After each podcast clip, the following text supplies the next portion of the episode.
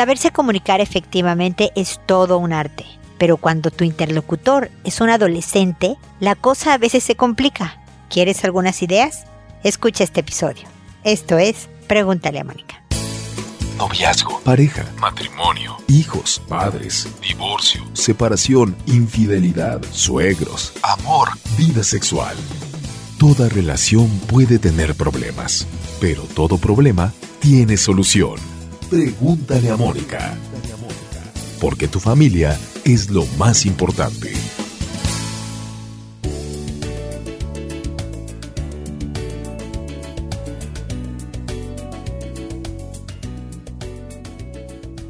Bienvenidos amigos una vez más a Pregúntale a Mónica. Soy Mónica Bulnes de Lara. Como siempre, feliz de encontrarme con ustedes en este espacio que habla de encontrarse con pared a veces qué es lo que sucede cuando nos queremos comunicar con hijos adolescentes. Porque la comunicación suele ser corta. ¿Cómo te fue? Bien. ¿Qué hiciste? Nada, ¿no? Ese es todo un diálogo entre padres e hijos. Y nosotros como papás queremos más información.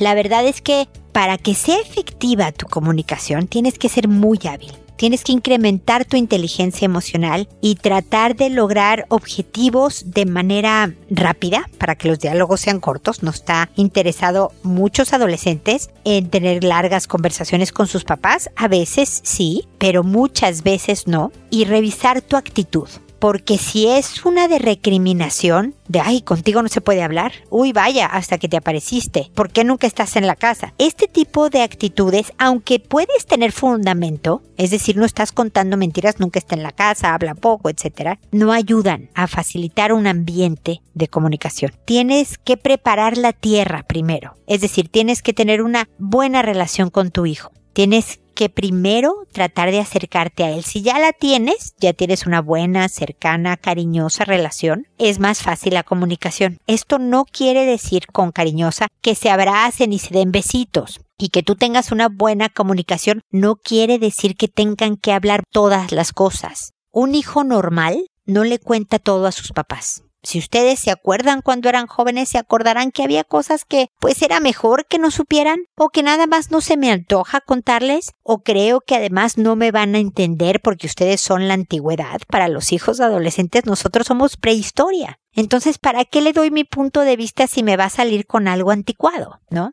Toda esta actitud del adolescente, de distancia, de frialdad, de desprendimiento, es muy sana, es necesaria para que se haga un adulto independiente y autónomo. Entonces solo está cumpliendo con el requisito del puesto tu hijo, ¿no? Lo importante aquí es cómo te acercas. Entonces lo primero, como les digo, acerquen la relación, mejoren la relación. Encuentra cosas que sepas de las cuales le gusta conversar, de acuerdo a sus intereses. Una noticia en un periódico, fíjate que una amiga me contó sobre un tema que tú sepas que le gusta. Procura tener momentos solo uno a uno. Hija, hijo, por favor, ¿me acompañas a comprarle un regalo a tu abuela? Eh, no se me ocurre nada y eh, tu opinión me va a ayudar muchísimo. De pasada te invito a un helado, ¿no? Espacios donde no se aprovechen para dar un sermón que de verdad solo sea de convivencia. Eso prepara la tierra. Porque si cada vez que yo te digo, hijo, me acompañas, te invito a un helado, es para darte un sermón, el hijo a la segunda va a aprender que, no gracias mamá, aunque me regales el helado, ¿no? Entonces tiene que haber mucha convivencia. Y después que las conversaciones sean cortas, entendiendo que no te lo va a contar todo, ¿no? Oye, ¿cómo te fue? ¿Estuvo difícil este, esta prueba que tuviste? Eh, espero que nadie haya reprobado. Entonces, ¿qué? O sea, encontrar frases de lado, no sé cómo explicarme, ¿no? Que, es decir, no vayas directo a, y estudiaste y te preparaste para la prueba, espero que sí, pusiste atención y tomaste apuntes, sino más bien el cómo estuvo, cómo te sentiste. Hijo, yo me acuerdo que esa materia me daba mí dolor de cabeza. Cosas que de verdad promuevan hablar con él o con ella. Pero finalmente, si tu joven te dice, no, no quiero hablar, todo está bien, adiós, pero lo ves tranquilo, lo ves responsable dentro de la responsabilidad de un hijo adolescente, lo ves incluso familiar en ocasiones, lo ves bien, relájate. No tiene por qué contarte todo, aunque de chiquito lo hubiera hecho. Con esto termino mi comentario inicial. Espero que les sea de utilidad. Y ya saben, si no, me pueden por supuesto escribir con sus consultas. No se les olvide revisar la página www.preguntaleamónica.com desde donde les pido por favor me hagan sus consultas y ahí están todos los episodios que pueden escuchar en Spotify. Bien fácilmente pueden escuchar Pregúntale a Mónica por Spotify, no tiene ningún costo. Bueno, si están suscritos a Spotify tiene un costo, pero quiero decir, mi programa no lo tiene y ahí están los libros y cómo comprarlos que he escrito para los papás. Ahí hay artículos que he escrito de diferentes temas para todos. Ahí hay muchísima información y mucho, eh, la información de cómo seguirme en redes sociales, que ahí no hay mucho que hacer, nada más síganme, ¿no? Vayan a Instagram, vayan a LinkedIn, vayan a Twitter, vayan a YouTube y busquen Pregúntale a Mónica y me encontrarán. Ahora me dispongo a responder sus consultas, que como saben lo hago en orden de llegada. A todo mundo le cambio el nombre para conservar su anonimato. Contesto en audio y no les contesto directamente a sus correos por escrito porque mi intención es llegar a más personas. Alguien que está oyendo el programa pero que no me escribió y esté en una situación similar al caso que estoy comentando puede encontrar en mis comentarios o sugerencias alguna idea que pueda aplicar en su propia vida y así alcanzamos a más gente me, tardo en contestar alrededor de un mes, mes y medio, pero siempre, siempre contesto. Créanme que voy a llegar con algo que espero complemente lo que ustedes hayan hecho para resolver la situación en la que me mencionan, ¿ok? Y sin más preámbulos, me voy con Serena el día de hoy, que me dice, el rencor me provoca problemas. A veces recuerdo algo a cualquier hora del día y en cualquier lugar y me pongo a llorar. Me da tanta pena. El rencor de estos malos momentos, malos recuerdos, perdón, viene de mi niñez y es con varias personas. Hoy tengo 42 y soy bastante aislada. Necesito ayuda. Ningún psicólogo me ha ayudado realmente. ¿Cómo lo resuelvo? Necesito avanzar en mi vida y este problema me detiene, me tiene pegada y cansada. ¿Cómo lo resuelvo de verdad? Uf, Serena, pues mira, es complicado sin verte, ¿me explico? Lamento mucho que hayas asistido con colegas que no te hayan ayudado realmente porque se ve que vienes guardando rabias muy añejas desde hace mucho tiempo y que de alguna manera esto ha provocado tu aislamiento en la vida adulta. ¿No? Esta mala vibra que traes por lo que te hayan hecho se transmite en el ambiente a tu alrededor y la gente debe de retirarse sintiendo esta vibra, ¿me explico? Y como dices tú, te llega el recuerdo y te bajoneas, lloras, estás triste y la gente lo nota y al principio la gente tiende a acercarse y ayudar y luego ya se cansa y dice ya no. Y tú también ya estás cansada. Como te digo, lamentablemente es complicado desde acá, pero déjame, te doy varias ideas hay que primero tener identificado de dónde surge esta rabia. Lo primero es que tienes rabia, El rencor, como dices tú, el enojo de lo que te hicieron, que te lo cargaste tú, es como si te hubieran aventado una piedra y tú decidieras toda la vida cargar esa piedra, llevártela contigo. No solo fue el golpe del momento, la descalabrada, si se dice en México, no sé de dónde seas, ¿no? Que te abrió la cabeza y la sangre. No solo es el momento difícil de la agresión, sino que además tú decidiste, Serena, agarrar esa piedra y llevarla contigo para siempre. Porque si lo que te hicieron es en tu niñez y tienes 42 años, tienes décadas cargando este piedrón loco. Y la única que lo puede soltar eres tú. La verdad es que es complicado porque también tu cerebro se ha cableado hacia el lado negativo, vamos a hablar de esto, ¿no? Es el lado fuerte, es hacia donde se van tus pensamientos en lo malo, por eso dices me invade y me gana y lloro. Y lo que tenemos que hacer ahora, Serena, con todo el trabajo que esto involucra, no va a ser fácil. Haz de cuenta que te estás acercando a mí para que te entrene eh, a, a ganar el maratón, ¿no? Cuando tú no has hecho ejercicio toda tu vida. Entonces es un entrenamiento que va a ser doloroso, que va a ser cansado también y va a tomar tiempo. No podrías a lo mejor de no hacer nada de ejercicio correr el maratón de este año. A lo mejor podríamos pensar que lo vas a, correr el próximo año. Porque toma tiempo, porque tienes 42 años haciéndolo de una manera. No pensarás que en una semana lo vas a hacer de otra. ¿Ok? Pero lo primero es cambiar las palabras que usas. Fíjate tú qué importante, Serena. Cuando hablas, por ejemplo, no sé, voy a inventar porque no me lo dices en tu mensaje, en tu correo, y no puedo saberlo, pero cuando hablas de tu mamá, suponte que tu mamá te hizo cosas horribles de chiquita. Te pegaba, no te quería, no te ponía atención, ¿no? Muy mala mamá. Y estoy inventando, Serena, porque a lo mejor pobre de tu mamá era una santa y yo aquí estoy diciendo, pero es para ilustrar mi punto. Quisiera que me describieras positivamente a tu mamá, que cambies la manera en que tu cerebro percibió esa historia. No estoy diciendo que nos olvidemos de lo que se te hizo, Serena, porque no se puede, ¿no? Te pasó y listo. Lo que es importante es cambiar la perspectiva, darle un giro. Y necesitamos entrenar las neuronas debilitadas del otro lado de lo positivo, de lo alegre, de lo entusiasta. Entonces es importante que pongas como primer paso, porque Serena, entenderás que en una respuesta de unos minutos no te pueda dar la solución completa, pero el primer paso es identificar que estás enojada, de dónde viene este enojo y empezar a cambiar las palabras con las que me cuentas la historia. Si yo te sentara frente a mí y te dijera, Serena, ¿qué te pasó? Quisiera que me lo contaras desde una perspectiva de menor rabia. Fíjate lo que te estoy diciendo. Yo sé que tú querrías, si yo soy psicóloga, decírmelo así con los dientes apretados, apretados y, y toda la rabia. Y te estoy pidiendo cuéntamelo desde un lado optimista algo absolutamente contrario a tu naturaleza, porque lo que quiero es hacerle shock, sacudir a tu cerebro.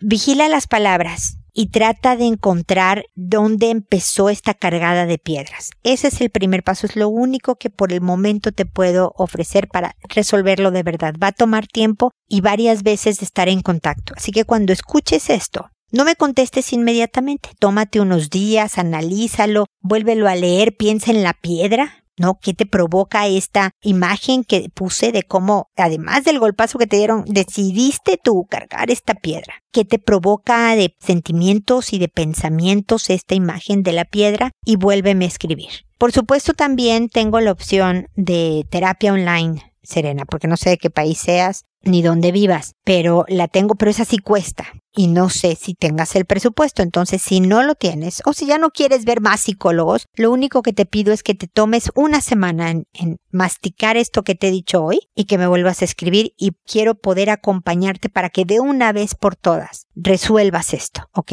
Espero que sigamos en contacto. Luego está Tula, que me dice, hola, soy mamá de dos, una niña de siete años y un niño de cuatro. Estoy nerviosa y desesperada a la vez con algo que viene pasando desde no sé cuándo, pero hace una semana me di cuenta que mi hijita, o sea, la niña de siete, hace que su hermanito de cuatro se quite la ropa y se acueste encima de ella y se soban. Yo la castigué porque no pude reaccionar de otra manera, me puse muy nerviosa y me preocupa. Encontré un diario que ella tiene donde habla de que ella hace esas cosas con su hermanito sin que su mamá ni papá se den cuenta. Aparte dice que una vez vio a su papá cambiarse y que le gustó mucho su pene. Estoy muy preocupada, quiero que la vea un psicólogo, pero mi esposo no quiere que este tema salga de casa. Dice que hablando con ella sería suficiente, pero yo creo que necesitamos ayuda profesional. Y quisiera que usted me ayude o me diga qué debo hacer, por favor. Gracias. A ver, querida Tula, si quieres pon a tu esposo a escuchar esta respuesta, que después de oírla puede seguir en desacuerdo, por supuesto que se vale, pero quiero dar una perspectiva. Es normal que los niños entre los 3, 4 años y los 5, 6 y algunos hasta los 7 hagan una serie de exploraciones y experimentaciones a nivel sexual para entender que son niños, que son niñas, qué partes tienes tú, qué partes tengo yo, cómo se siente mi cuerpo, es tratar de ponerse y encontrar su lugar en el mundo real. Sin embargo, una cosa es, me bajo los calzones, le digo al otro que se los baje, observamos nuestras partes, a lo mejor las tocamos, y otra es el que se haga que su hermanito se acueste sobre de ella y se soben, está simulando un acto sexual. Eso ya no forma parte normal o frecuente de lo que hacen los niños a esa edad para entender, o sea, como, como experimentación sexual propia de la etapa. Esto ya se asemeja a lo que haría un adulto. Y cuando un niño hace acciones que son propias de adultos, usa palabras que son más propias de adultos que de niñitos, es que ha tenido algún tipo de experiencia vio un video, el primo mayor le enseñó sus genitales, un compañerito le está contando historias, algún tipo de exposición inadecuada para su edad, inapropiada para su edad está teniendo y eso sí hay que explorarlo más. No se trata solo de castigar. Obviamente esta niñita debe de entender lo que es adecuado y propio de la edad y cómo resolver las curiosidades que se tienen, pero también es importante que los papás sepan qué está pasando con su hija que está haciendo este tipo de conductas. La ayuda profesional sirve como asesoría, es ir a un experto en el tema que te pueda decir manéjalo así, manéjalo asado en casa. ¿ok? No solo es llevar a la niña al psicólogo, es que los papás acudan primero, porque a lo mejor con un par de directrices de mira, así hazla en la casa, es suficiente y la niñita nunca tuvo que ir al psicólogo. Pero cuando decidimos que un tema de sexualidad, de alcohol, de abuso, de bullying, no salga de la casa, le hacemos un daño a la hija, le hacemos un daño al hermanito de cuatro, que él también se tiene que hablar con él y tiene que aprender a cuidar y respetar su cuerpo y el de los demás, por supuesto tu hija de siete también, tienen que aprender a denunciar cuando algo inapropiado está pasando en sus vidas, tanto la de siete como la de cuatro, o sea, sí hay muchas conversaciones aquí que hacer pero no solo hacia dentro de la casa, también hacia afuera, a lo mejor inicialmente con este profesional, si ustedes sienten que la hijita lo ha reiterado, porque si ya tiene un diario que me parece muy avanzado para sus siete años, en donde está hablando de qué gusto que estoy haciendo estas cosas sin que mis papás sepan, se habla de una madurez que hay que explorar más. Yo lo que digo, Tula, es que investiga. Entiendo la postura de tu esposo, pero no podemos hacer como que todo, ah, eso es propio de la edad, no importa, ah, eso también es propio de la edad, porque podemos descuidar puntos bien fundamentales de la formación de un hijo, que lo que va a ayudar, si los tratamos a tiempo y efectivamente, es que tu hija crezca sana, positiva, capaz de construirse buenas relaciones con su hermano, con sus amigos, con una pareja eventualmente, etcétera, etcétera. Entonces, vale la pena el esfuerzo inicial para que todos estén tranquilos, no solo tú con tu hija, sino la misma niñita también, ¿no? Esto causa muchas ansiedades, este tipo de conductas, y es importante atenderlas a tiempo, ¿ok? Espero de todas maneras, tú la que sigamos en contacto.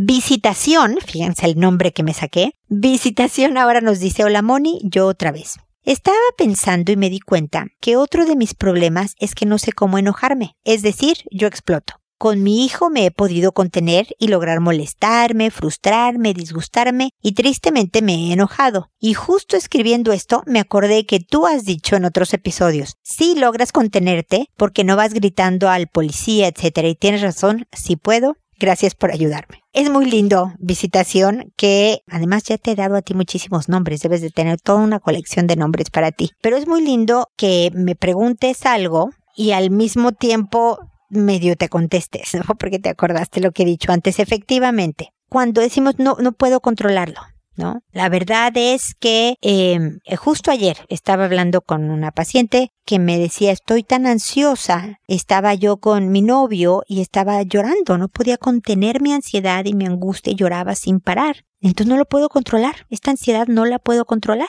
Me hace llorar y, y yo le decía, a ver, pero espérame, todo el día estuviste en el trabajo, ¿estuviste llorando todo el trabajo? No. ¿Y en el coche mientras manejabas a casa de tu novio, ibas llorando? No. Bueno, entonces quiere decir que sí puedes controlarlo. Obviamente en el ambiente de confianza y de, cercanía con tu novio, te dejas ir, sueltas, digamos, abres esa puerta y viene toda la catarata de lágrimas. Pero claro que podemos controlarlos, nada más que elegimos no hacerlo en distintas circunstancias como alguien más te importa menos que tu hijo, visitación, entonces ahí explotas. Pero tu hijo lo quieres tanto que lo máximo que haces es que te enojas, pero más bien como molesta, medio frustrada, disgustada, como me dices tú aquí, pero no una explosión nuclear, porque este es tu pequeñito que tanto amas. Pero si puedes con él, mi querida visitación, puedes con todos. La cosa es tu decisión. ¿Cómo vas a resolver esta rabia? Porque la verdad es que si te la tragas te hace daño.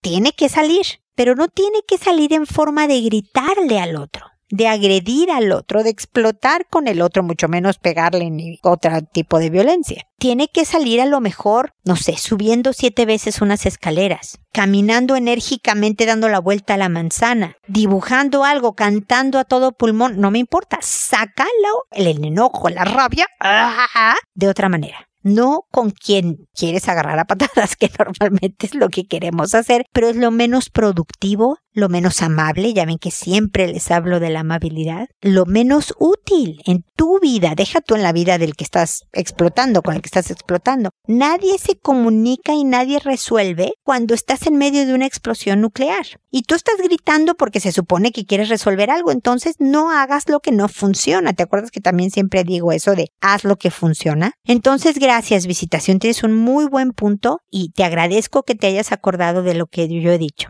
si puedes controlarte en ciertos momentos, como esta persona que no lloró en su trabajo todo el tiempo, puedes controlarte en todos. Pero saca de todas maneras esa ansiedad o esa rabia o esa frustración. Tienes que dirigirla hacia algún lado, porque si no, no es sano. Nada más que esa dirección, ese desahogo, esa catarsis, si me voy a poner muy psicóloga, tiene que ser de una manera que no sea autodestructiva en tu vida. Por eso digo dibuja, canta, corre, brinca, pero no ataques, porque eso sí te hace daño a largo plazo, ¿ok? Espero de todas maneras que sigamos en contacto. Jolis me dice, estimada, mi consulta es por amor.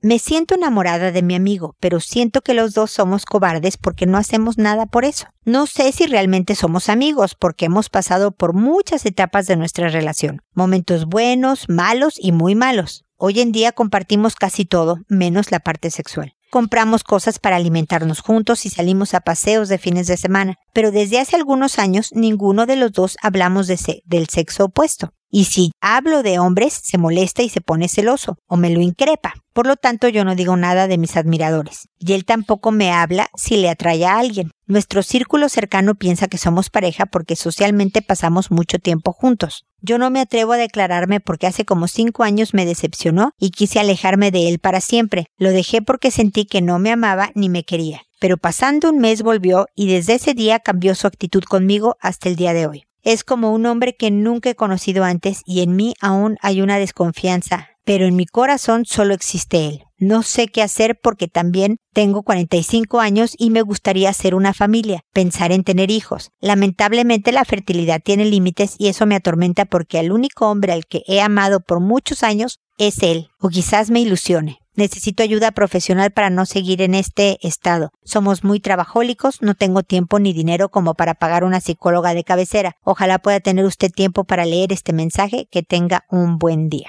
A ver, Jolis, pues déjame decirte que ustedes están haciendo la parte más complicada de una relación, ya le están haciendo. Es decir, la convivencia, el tiempo juntos, la parte sexual debería de ser la fácil. Y mira, siempre hasta hay dichos, ¿no? Que dicen, el que no arriesga no gana. Yo le este no es tu amigo.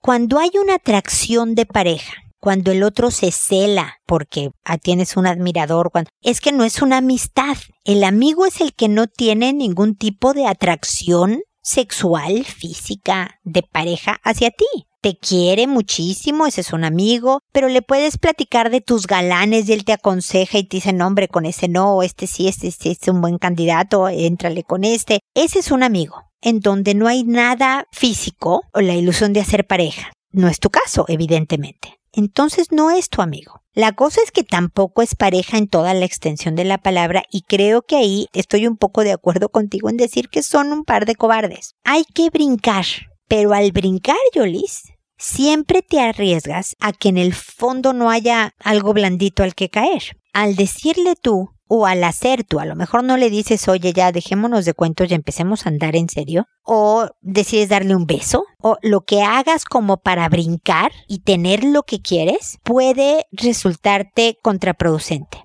Él puede decir, no, fíjate que a mí me gusta mucho pasar tiempo contigo, pero para nada voy a entrarle como pareja eso también te va, a ser doloroso, Yolis. Definitivamente va a ser muy triste para ti, pero al mismo tiempo te resuelve, Yolis. Porque esta incertidumbre acaba, es agotadora. Y tú puedes estar con la esperanza de un día andar con él, tener 13 años, ustedes llevan 13 años de acuerdo a lo que me decías en los datos de tu correo, y que a los 20 años de tú guardarte para nadie más que para él, él te salga con que, ¿qué crees? Me caso mañana. No te había dicho porque sé que te molesta que yo te diga de las niñas que me gustaban. ¿Qué crees yo si tengo a alguien más? Entonces es importante tener mucho cuidado en no por quedarte en la fantasía, perder la realidad. Hay veces que es mejor pues el rechazo, Jolis, pero ya por lo menos tengo certeza de que te guste o no, te enceles o no, voy a buscar una pareja porque no quiero quedarme sola. O si todo funciona bien, que yo les deseo que así sea, que de verdad empiecen a andar.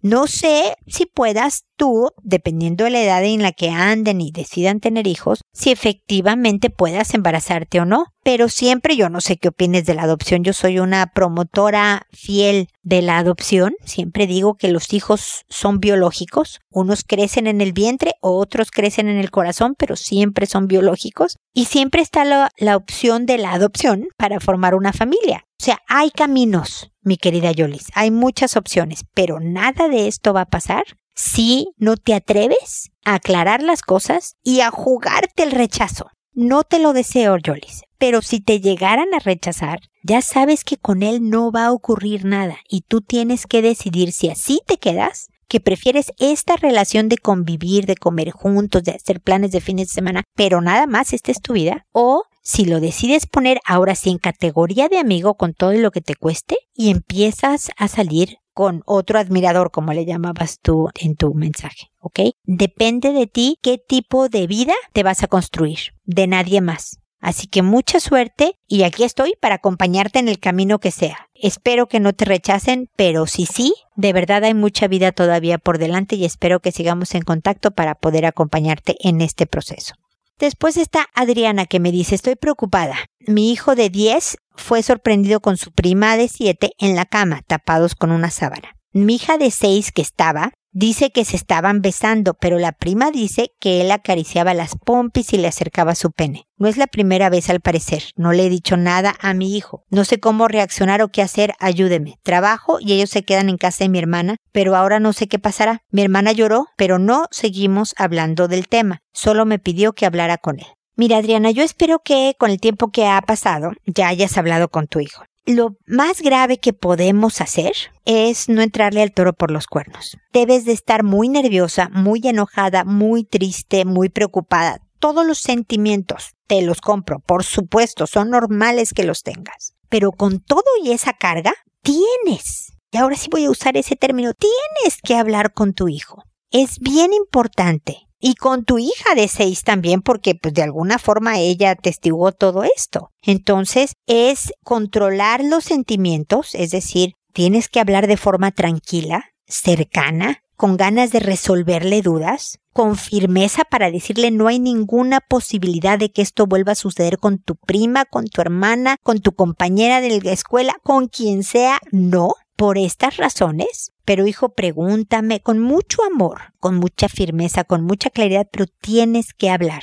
Eso es lo que espera tu hermana, que le pongas parámetros a tu hijo. Tu hermana misma también tiene que poner parámetros porque estaban abusando de su hija. Entonces es importante que ella también le diga a tu hijo, sé que esto sucedió y no debe de volver a suceder. Por supuesto, tienen que tenerlo muchísimo más supervisado. Tienen que, ah, si lo cuida tu hermana, tu hermana se debe de asegurar que nunca los pierde de vista. Puede ser bastante esclavizante por un momento, pero tu hijo ya está en la pubertad y no está en condiciones de controlar sus impulsos, al parecer. Por otro lado, hay que trabajar en el autocontrol. Este niño necesita más reforzamiento. Todo eso de el autocontrol, la toma de decisiones, el cálculo de consecuencias, todo esto se termina de formar en el cerebro, la parte que maneja estas cosas que acabo de mencionar, al final de la adolescencia, principios de la edad adulta.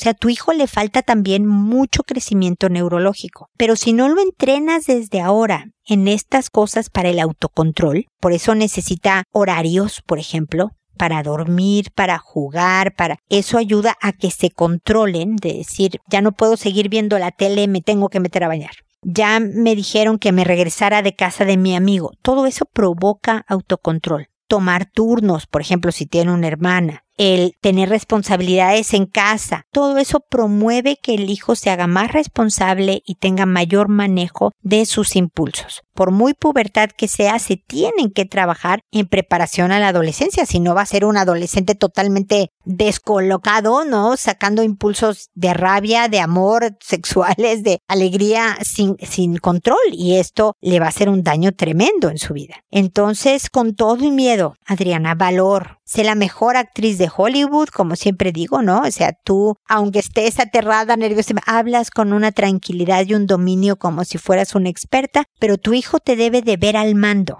y debe de saber que se incomode o no, van a hablar de estos temas y que le vas a dejar claro cuáles son las reglas del juego, porque un niño que vea a los papás firmes, con claridad diciendo las consecuencias y lo que está pasando, con mucho cariño igual, pero tú mandas, el niño también tiene mayor autocontrol. Más me vale que no me salga de aquí de las reglas porque me va a ir mal. Entonces, habla con él. Si ya hablaste con él, reafirma. No es de una sola conversación, ni con tu hijo ni con tu hija. Los temas de sexualidad deben de ir continuando. Los temas de autocontrol y de responsabilidad, de hablar, como lo decía, de autocuidado, de denuncia, de muchas cosas que son importantes, no solo en el manejo de la sexualidad, sino en la vida. ¿Ok, Adriana? Este es el trabajo de ser papá o mamá. Ser buen papá, buena mamá, es mucho más difícil que ser mala mamá. Ser mala la mamá es facilísimo. No, pues no hables con tu hijo. Ojalá y no vuelva a pasar esto y se acabó. No te tienes que enfrentar a situaciones incómodas o difíciles. Pero como sé que quieres ser buena mamá, por eso también me estás escribiendo, entonces valora. Aquí estoy yo atrás de ti echándote porras y acompañándote en el proceso. Si hablando con tu hijo o con tu hija sale algún tema que le dijiste, mira, eso no lo sé, lo voy a investigar y luego te lo comentó, puedes decirlo perfectamente. Regresas, me escribes, te contesto y ahí, oye, me tardé hija, pero mira, esta es la respuesta. Déjame ser tu asesora personal. Yo te doy asesorías sin costo, imagínate,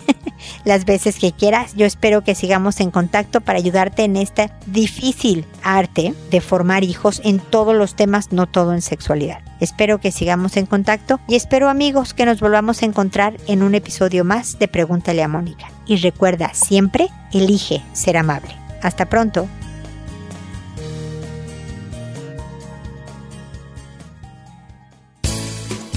¿Problemas en tus relaciones?